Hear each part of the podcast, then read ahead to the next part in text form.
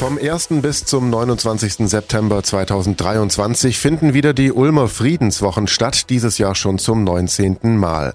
33 Gruppen und Veranstalter aus der Region haben insgesamt 30 Veranstaltungen organisiert. Es wird viel diskutiert über den Frieden, aber auch über den Krieg. Donau 3 FM Reporter Roland Eberhardt hat sich vorab mit dem Politikwissenschaftler Lothar Heusohn, Sprecher und Mitorganisator der Ulmer Friedenswochen, über das aktuelle Programm und über den Gegenwind unterhalten halten, den die Friedensbewegung aktuell aushalten muss. Es geht aber genauso auch um die Vereinnahmung von Friedensthemen für möglicherweise ganz andere Zwecke. Wo liegen denn die Schwerpunkte der diesjährigen Friedenswochen? Naheliegenderweise liegen sie natürlich beim Ukraine-Krieg. Also von den über 30 letztendlich Aktivitäten, die wir haben, ähm, sind etwa ein Drittel, die sich mit dem Ukraine-Krieg im direkten oder auch im indirekteren Sinne beschäftigen. Also insofern natürlich, es ist ein europäischer Krieg. Wir sind hier mitten in Europa. Und auch wenn wir immer den Blick weiten, auch in diesem Jahr wieder weiten über die europäischen Grenzen hinaus, über die Ulmer und deutschen Grenzen ohnehin hinaus, aber hat es natürlich auch ähm, uns mit einem Schwerpunkt diesbezüglich gekennzeichnet und die meisten Gruppen oder viele von den Gruppen haben sich dann tatsächlich auch entschieden, ähm, die Ukraine auf irgendeine Art und Weise zu thematisieren oder den Ukraine-Krieg auf irgendeine Art und Weise zu thematisieren. 30 Veranstaltungen sind insgesamt geplant. Was sind denn so die Highlights in ja, diesem Jahr? Ja, das ist immer, ich fürchte ja diese Frage immer, weil wir vom Organisationsteam dann sagen, naja, bei 30 Veranstaltungen haben wir natürlich 30 Highlight-Veranstaltungen. Man will ja immer nicht die eigenen Geschichten rausheben und dann andere zu kurz kommen lassen. Es ist, um es mal so, so vorweg zu sagen, es ist wirklich ein breites Spektrum.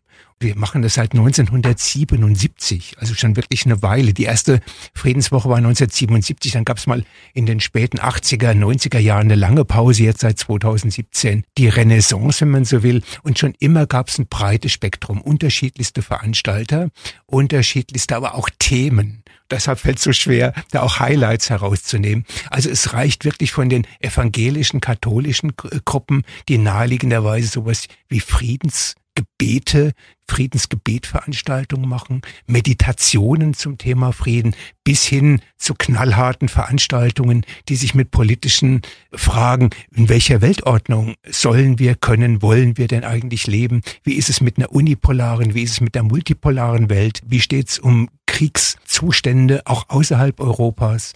Also all diese Fragen spielen ja in der Bandbreite durchaus eine Rolle. Wie gesagt, das ist auch, glaube ich, eine Stärke der Friedenswochen. Und wenn ich was herausnehmen würde, weil wir hier, hier in einem Medium auch sind, beim Radio sind. Also für mich ist eine ganz wesentliche Veranstaltung, die habe ich auch selbst organisiert, die Auseinandersetzung, welche Rolle spielen denn die Medien?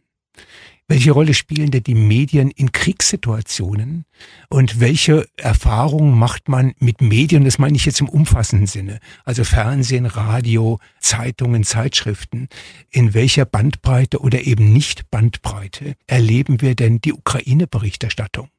Und das war mir wichtig, das auch zu einem Thema zu machen, weil logischerweise, woher sollen wir denn als Konsumenten, Konsumentinnen, als Bürger, Bürgerinnen dieses Landes überhaupt eine Meinung bilden zu bestimmten Themen, die weltweit von Interesse sind? Also bleiben wir beim Ukraine-Krieg zum Ukraine-Krieg, wenn wir sie nicht über Medien vermittelt bekommen. Und was man erwarten kann in einem demokratischen System, in einem demokratischen Prozess, ist natürlich auch eine gewisse Meinungsvielfalt diesbezüglich. Ich kann nur sagen, was wir erleben, speziell auch bei den Leitmedien und bei den wichtigen Medien, ist eine ziemliche Eindimensionalität der Berichterstattung. Und das werden wir an einem der Abende, also am 5. September ganz konkret, auch mal analysieren, werden es an vielen Beispielen versuchen zu diskutieren. Also das ist eine der Veranstaltungen. Eine andere, die vielleicht auch immer nochmal immer gerne gesagt wird, das ist das Thema soziale Verteidigung.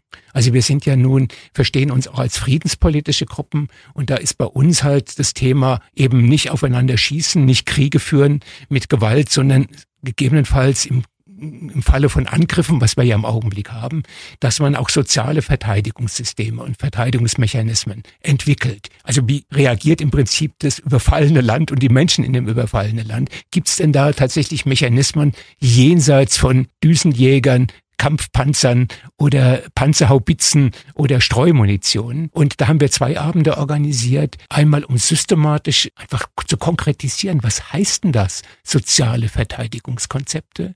Und zum anderen, und ich denke, das gehört auch zur Wahrheit oder zur Wirklichkeit des jetzigen Ukraine-Krieges, was man hier überhaupt nicht mitbekommen hat in großer Weise oder auch in kleiner Weise, ist tatsächlich, dass in der Ukraine am Anfang dieses Krieges Leute angefangen haben, Gruppen angefangen haben, soziale Verteidigungen in der Ukraine zu organisieren. Da gibt es mittlerweile eine wissenschaftliche Studie dazu und die werden wir hier vorstellen. Das finde ich auch nochmal einen ganz neuen Akzent in die jetzige Debatte hineinzubringen.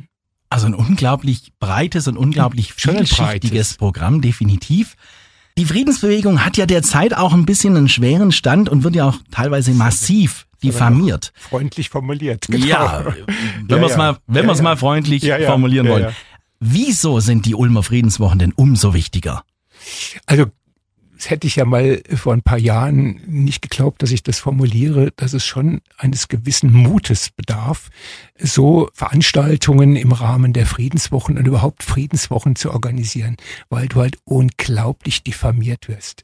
Also wer ein Hauch von, was ich würde das jetzt sagen, Objektivität also was ist schon Objektivität, da können wir genau nochmal drüber reden, aber so ein Hauch von anderen Informationen, anderen Ideen, anderen Perspektiven in die Debatte einzubringen, als die, die man im Mainstream, ich nenne es mal so, tagtäglich hat, wirst du sofort in die Ecke gestellt und ich nenne das deutlich diffamiert und wir haben das auch in Ulm erlebt, dass du dann der Putin, nicht nur Putin-Versteher bist, sondern der Putin-Unterstützer, der im Prinzip Propagandist des russischen Krieges. Was ist denn das für eine Aussage. Von daher bedarf es schon ziemlich viel tatsächlich Mut. Ich sage das nochmal und ich weiß auch, wovon ich rede, wenn ich sage, der Zivilcourage bedarf, um tatsächlich ein breiteres Spektrum auch einzubringen in die Debatte um, wie beenden wir diesen Krieg, warum gibt es diesen Krieg, wer hat diesen Krieg auf welche Art und Weise denn tatsächlich auch mit möglich gemacht. Und da wird man nicht sofort zum Putin-Unterstützer, wenn man diese Fragen in den Ring, wenn man so will, wirft. Wir haben es erlebt, also ich nehme mal nur das spektakulärste Beispiel für mich. Sascha Lobo, Spiegelkolumnist, der dann von Lumpenpazifisten gesprochen hat und von Lumpenpazifismus. Und wir haben es jetzt dieser Tage, vor wenigen Tagen von Kanzler Scholz dieser Republik hören dürfen oder hören müssen. Der sprach davon, dass die friedensbewegten Menschen offensichtlich gefallene Engel seien, die aus der Hölle kommen würden bei einer öffentlichen Rede in München. Da kann man sich so etwa vorstellen, welcher nicht nur Wind, sondern welcher Sturm einem ins Gesicht bläst, wenn man versucht, einen, ich sag's ganz bewusst so, einen demokratischen Prozess in Gang zu setzen, zu dem unterschiedliche Meinungen, unterschiedliche Positionen gehören und nicht nur die Position, wir müssen noch mehr Waffen liefern und wir müssen jetzt auch noch Kampfflugzeuge liefern und es gibt auch eine andere Position dazu und ich finde, die Argumente müssen in die ja, jetzt bleibe ich mal martialisch, in die Arena geworfen werden. Da müssen Menschen auch sich eine Meinung bilden können, ein Pro und Contra zu entwickeln oder gegebenenfalls gibt es nicht nur Schwarz und Weiß, sondern es gibt auch Grautöne. Und wir haben mal früher gelernt in der Schule und nicht nur in der Schule, dass es wichtig ist, differenziert zu sehen, dass man immer wieder auch Zwischentöne mal betrachten muss und Zwischentöne überhaupt in die politische Debatte werfen kann. Und ich glaube, die Friedenswochen haben eine Aufgabe genau darin, bestimmte Positionen, die im öffentlichen Mainstream nicht so einfach vorkommen und nicht so einfach vorkommen können. Ich habe schon gerade vorhin davon gesprochen, was einem widerfährt, wenn man die in die Debatte wirft, dass man sehr schnell versucht wird, mundtot zu machen, sprachlos gemacht zu werden. Und ich finde, ähm, umso wichtiger, auch gerade jetzt unter den Kriegssituationen in der Ukraine, umso wichtiger ist es, Friedenswochen zu organisieren. Also nicht nur in schönen Wetterperioden, sondern gerade jetzt eben auch als Auseinandersetzungsort. Wir brauchen Ermöglichungsorte, an denen unterschiedliche Meinungen aufeinandertreffen können, unterschiedliche Positionen aufeinandertreffen können. Die müssen doch überhaupt mal in die politische Arena geworfen werden. Das ist ja eine Sache. Eben zur Diskussion gehört ja auch andere Meinungen so sich anzuhören. Ja. Man muss sie ja nicht teilen, aber man so muss andere es. Meinungen anhören, andere Meinungen so akzeptieren es. auch. Ich hake jetzt gerade noch mal ein, weil ja. eine Sache, die vielleicht auch indirekt ein bisschen mit der Problematik zusammenspielt, auch die in Ulm noch immer stattfindenden äh, Protestspaziergänge haben ja seit längerer Zeit für sich das Thema Frieden mhm. entdeckt. Und es gibt natürlich auch vermehrt rechte Vereinnahmungsversuche in der Friedensbewegung. Was halten Sie davon und wie gehen Sie mit der Problematik um? Also ich kenne ja nun die Debatte auch und ich kenne natürlich die täglichen Geschichten. Also Leute, die zum Beispiel, wie wir auch, wenn ich sage wir, meint es die unterschiedlichen Gruppierungen, wo es ja auch wiederum unterschiedliche Nuancen gibt. Also auch in den Gruppierungen, die jetzt die Friedenswochen organisieren, gibt es ja kein Zentralkomitee, das jetzt die Tagesparole ausgibt und dann sagen alle, naja, hättest du schon gestern gesagt, dann hätten wir es heute schon umsetzen können. Nein, natürlich gibt es da auch eine Vielfalt. Aber was wichtig ist, weil es immer wieder entgegengehalten wird, wenn man Forderungen nach Diplomatie, Forderungen nach Dialog, Forderungen nach Verhandlung, was wir tun, wirklich durch die Bank tun, jetzt in die Arena wirft, dann wird sofort gesagt, ah, und auch die AfD hat doch so ähnliche Forderungen und auch die Rechten haben ähnliche Forderungen und seid ihr dann nicht in Gefahr, so quasi mit den ja, Spaziergängern in Anführungszeichen tatsächlich auch zusammenzuarbeiten. Ich kann dazu nur sagen, wir suchen uns unsere Themen nicht nur, oder lassen, ich sag's mal so rum, lassen uns unsere Themen nicht von den Rechten auch wegnehmen. Es ist, glaube ich, eine Grundlage der Friedensbewegung seit Jahrzehnten, auf Gewaltfreiheit zu setzen, auf Verhandlungswege zu setzen, auf Diplomatie zu setzen, darüber Diskussionen in Gang zu setzen und hoffentlich auch viel praktische Dinge in Gang zu setzen. Wie können denn Kriege verhindert werden? Und wenn dann ganz andere Gruppierungen da aufspringen und glauben, der Begriff heißt ja dann immer Querfront. Das ist ja sozusagen der Kampfbegriff, um auch friedensbewegte und friedensbewegte Gruppen im Prinzip aus der Arena herauszunehmen und aus der politischen Diskussion herauszunehmen. Nein, wir suchen uns unsere Bündnispartner, wir würden es vielleicht gerne tun, aber wir suchen uns unsere Bündnispartner, wir können das auch gar nicht. Zwar in Veranstaltungen suchen wir uns die Bündnispartner aus, aber wenn es zu Demonstrationen kommt, wenn es zu Kundgebungen kommt, dort gibt es keine Einlasskontrolle, dass jetzt erstmal auf Gesinnung geprüft wird, sondern der gemeinsame Punkt ist in dem Fall tatsächlich für eine friedliche Lösung einzutreten und dass dann auch Spaziergänger oder wie auch immer oder Querdenker dabei sein können, dann muss man das meines Erachtens tatsächlich riskieren. Obwohl wir, glaube ich, alle die Gruppen, wenn man ins Programm reinschaut, nicht unbedingt im Verdacht stehen, mit den Querdenkern etwas gemein zu haben oder gar mit der AfD gemeinsame Veranstaltungen zu machen oder Bündnisse einzugehen. Also das ist natürlich einer der Kampfbegriffe, diese Querfrontgeschichte, dass dann immer wieder gesagt wird, ah, guckt mal, und wenn ihr diese Forderungen erhebt, dann seid ihr quasi im Fahrwasser der Rechten. Damit kann man auch bestimmte Positionen, bestimmte Gruppierungen, bestimmte Veranstaltungen denunzieren und letztendlich auch kaputt machen. Wir sind weit entfernt, mit diesen Gruppierungen was gemein zu haben. Wir sind weit entfernt, mit diesen Gruppen zusammenzuarbeiten. Aber wie gesagt, wer zu Demonstrationen kommt, glücklicherweise in diesem Land gibt es nur keine Einlasskontrolle. Ja, das wird es hoffentlich auch noch ja, lange nicht das geben. Das hoffe ich auch. Aber man kann sich auf andere Art und Weise von solchen Gruppierungen ja schließlich abgrenzen und ihr tut es auch. Dann natürlich noch die Friedenswochen, dass die in Ulm mhm. stattfinden. Das ist natürlich auch umso ja, interessanter und wichtiger, da ja schließlich auch die Rüstungs- und Militärregion ja. Ulm, die profitiert natürlich wirtschaftlich von der aktuellen deutschen ja. Rüstungspolitik. Für die Friedensbewegung ist es aber natürlich kein Grund zur Freude. Wird es auch ein Thema sein bei den diesjährigen Friedenswochen?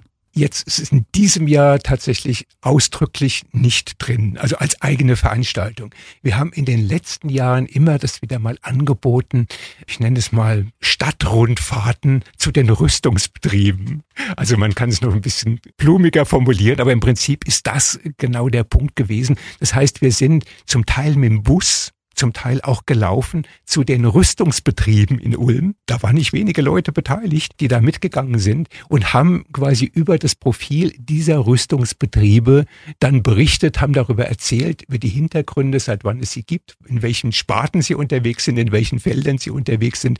Da wir das nicht immer und immer wieder wiederholen wollten, haben wir es dieses Jahr mal ausgesetzt. Aber in den letzten Jahren war das immer wieder Thema. Es gibt auch diesen, wie ich finde, sehr verdienstvollen Ulmer Rüstungsatlas über die Gruppe Friedensbewegt Ulm, die den zusammengestellt hat, wo im Prinzip genau diese Betriebe mit ihren Feldern, ihren Tätigkeitsfeldern, ihren Produktionsfeldern in anderen Abführungszeichen benannt sind. Und weil Sie ja zu Recht gesagt haben, Ulm ist nicht irgendeine Stadt, sondern Ulm ist eine Stadt, in der die Rüstungsbetriebe seit Jahr und Tag eine wesentliche Rolle spielen. Insofern ist es indirekt natürlich immer bei den Friedenswochen auch ein Thema, aber so explizit, ich habe es gerade genannt, wie in den letzten Jahren, jetzt in diesem Jahr 2023 nicht gibt ja auch schließlich genug andere Themen, dann kann man das natürlich ja, in der Zukunft so ist es. vielleicht mal wieder aufgreifen. Ja, ja, ja, klar, ja klar. Ich bedanke mich für das Gespräch. Ich danke ganz herzlich. Vom 1. bis zum 29. September finden also wieder die Ulmer Friedenswochen statt. Das Programm liegt überall in und Ulm herum aus. Ihr findet es aber auch auf donau3fm.de. Ich bin Paolo Percoco. Danke fürs Zuhören. Bis zum nächsten Mal. Donau3fm. Einfach gut informiert.